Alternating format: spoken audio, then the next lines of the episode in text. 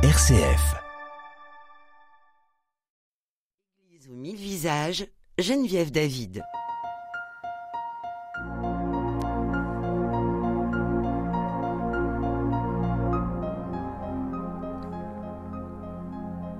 Bonjour et bienvenue dans l'émission Église aux mille visages. Aujourd'hui, Geneviève David à l'antenne. Pour cette deuxième émission qui rend compte de la vie œcuménique dans le Loiret, préparée par des chrétiens de diverses confessions.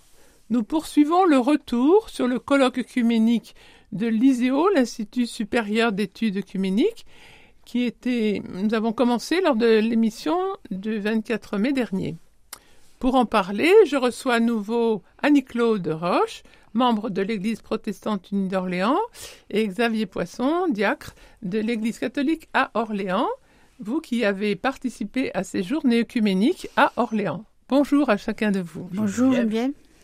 Donc, euh, pour mémoire, la semaine dernière, nous avons fait un retour sur ce colloque qui a eu lieu donc euh, du 9 au 11 mars dernier. dernier. Nous avons échangé sur le contenu des premières conférences. Aujourd'hui, nous parlons de ce qui s'est vécu durant la dernière journ- journée sur le thème Les églises en dialogue, artisans de paix. Annie-Claude, pouvez-vous nous introduire à cette journée?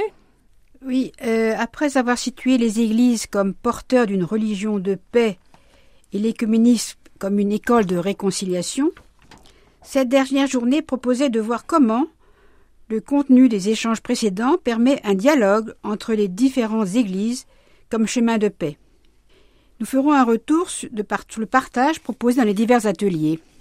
Xavier, au cours de cette dernière journée, nous avons écouté le témoignage de Monseigneur Munib Yunan. Vous allez nous le présenter et son... D'abord, c'est un personnage truculent, plein de verbe. Il, il est évêque émérite de Jérusalem et de l'église évangélique luthérienne de Jordanie et de Terre Sainte. Il nous a souligné le rôle des chrétiens en Terre Sainte, rôle de pacificateur et de citoyens très impliqués dans la vie locale. Par exemple, en Palestine, les églises chrétiennes représentent 1% de la population. Et en fait, elles sont le troisième employeur du pays. Alors il nous a demandé, nous les participants, de prier pour les chrétiens de Terre Sainte, qui sont quand même euh, victimes de la répression et de, de- de nombreux groupes radicaux. Merci. C'était vraiment oui, très fort ce, ce témoignage. hein. Et Annie-Claude, euh, un autre témoignage sur euh, la paix des Quakers. Oui, alors nous avons eu un témoignage aussi très intéressant de, de Tim Wallis, qui est un Quaker. Alors on n'a pas l'habitude de beaucoup l'habitude de, parler et de rencontrer des Quakers. C'est un mouvement religieux protestant qui a été fondé au XVIIe siècle par George Fox en Angleterre et qui prêche le pacifisme, le philanthropisme et la simplicité. Le plus souvent, ce sont des objecteurs de conscience et qui prônent une alternative de non-violence. Donc construire la paix ensemble, c'est pour eux important, et de signifier avec différents secteurs d'échange. Et ils ont une relation très particulière avec les jeunes, qu'ils essaient d'informer et de partager avec eux leurs objectifs. Et toujours cela avec une diplomatie très discrète. Ils collaborent avec plusieurs ONG et ils sont vraiment très actifs dans, dans différents pays. Merci Annie-Claude. Donc là, nous avons fait un peu le tour euh, de l'essentiel des conférences euh, durant ces trois jours. Et dans une seconde partie de notre émission, euh, après une musique que nous allons entendre bientôt, nous parlerons de la dernière partie avec euh, les échanges dans les ateliers. Donc nous allons entendre euh, un passage de Bach.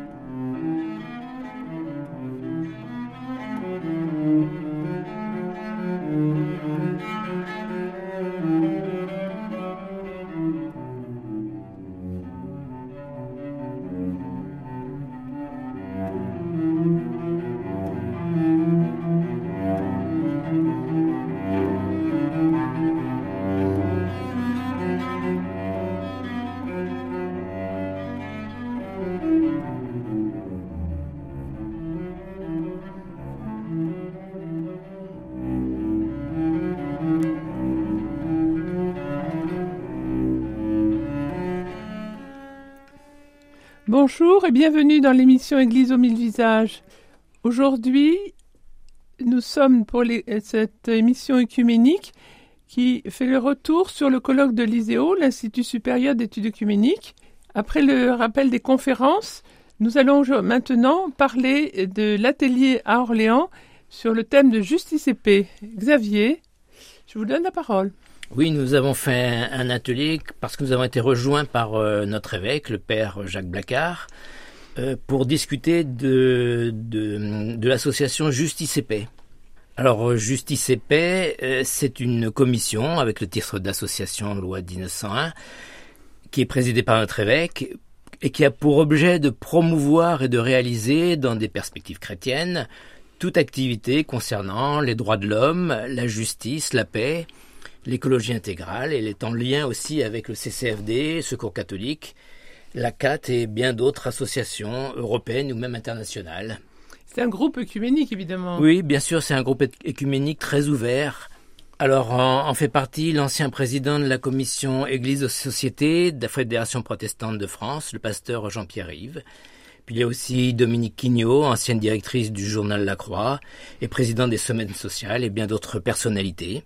Et alors, par rapport à ce thème du colloque, Bah, Les membres de cette association sont impliqués dans de nombreux domaines euh, qui demandent une réflexion politique ou une analyse et peuvent promouvoir des actions à éclairage de l'Évangile. Merci, c'était intéressant effectivement de pouvoir rencontrer Père Blacard sur ce thème qui était tout à fait d'actualité. Et Annie-Claude, il nous a été euh, proposé ensuite de faire une synthèse de l'essentiel de ces journées et euh, nous allons maintenant en parler. Si tous les deux vous pouvez euh, revenir sur ces retours de, de partage. À côté des conférences, voilà, nous étions euh, combien?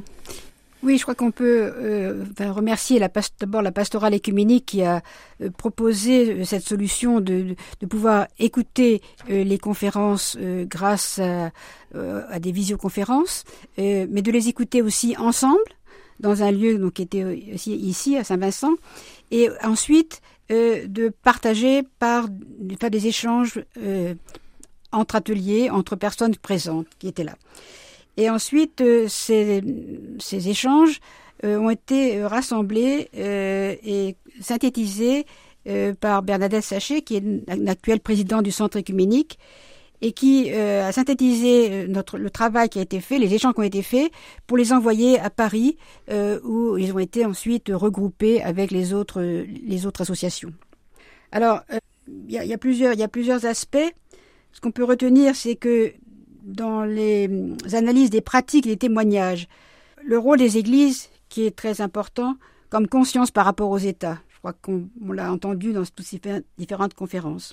Et savoir transformer les crises en opportunités.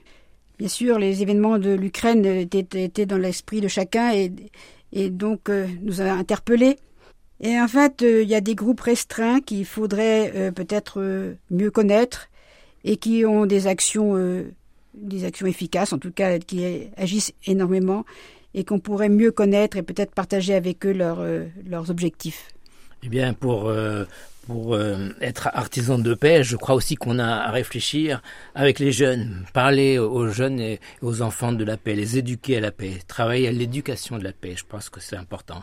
Et puis partager avec d'autres personnes euh, de la richesse que nous avons reçue au cours de ce colloque, euh, tant par les conférences, les témoignages et nos échanges aussi au niveau local. Ne pas oublier non plus que la paix est toujours à construire, pas à pas, et qu'on a toujours, elle n'est jamais acquise.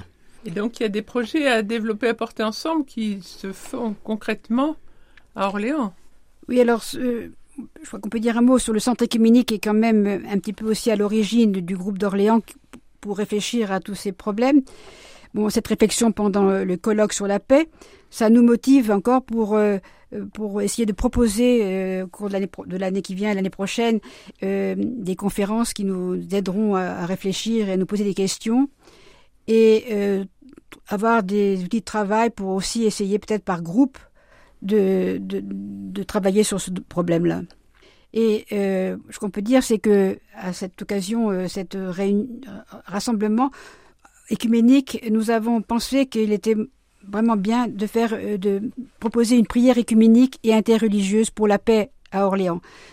C'était en plein, disons, début de guerre euh, en Ukraine, et donc ce projet a été finalement réalisé. Réalisé, réalisé et nous sommes retrouvés nombreux.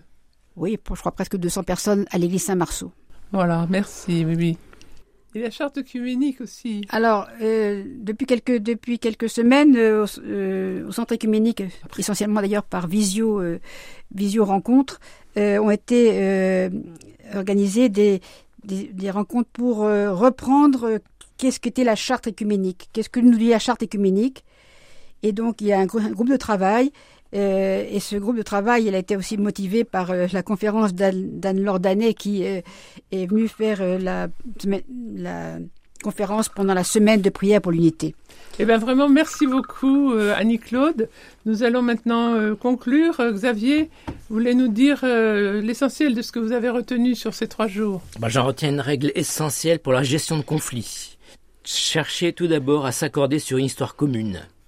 Dans une querelle, tout commence souvent par une interprétation différente de ce qui s'est passé. C'est vrai dans l'histoire de nos religions comme peut-être vrai dans nos histoires personnelles. Alors si on peut commencer à se raconter la façon dont on a vécu le passé, il y a une ouverture vers un accord, en évitant les non-dits, les conclusions approximatives, et en fait bâtir quelque chose de nouveau, de commun et de solide. Voyez que c'est tout de suite applicable au sens large de l'histoire de nos religions, ainsi au plus près de nous dans nos relations familiales. Eh bien vraiment, merci beaucoup à tous les deux, Annie-Claude et Xavier, de nous avoir fait partager l'essentiel de ces trois journées de ce colloque œcuménique de l'ISEO sur ce thème Paix des Églises et Paix du Monde. Merci à Éléonore à la technique. Merci à vous, nos auditeurs. Et vous pouvez retrouver cette émission sur le site rcf.fr. Bonne journée.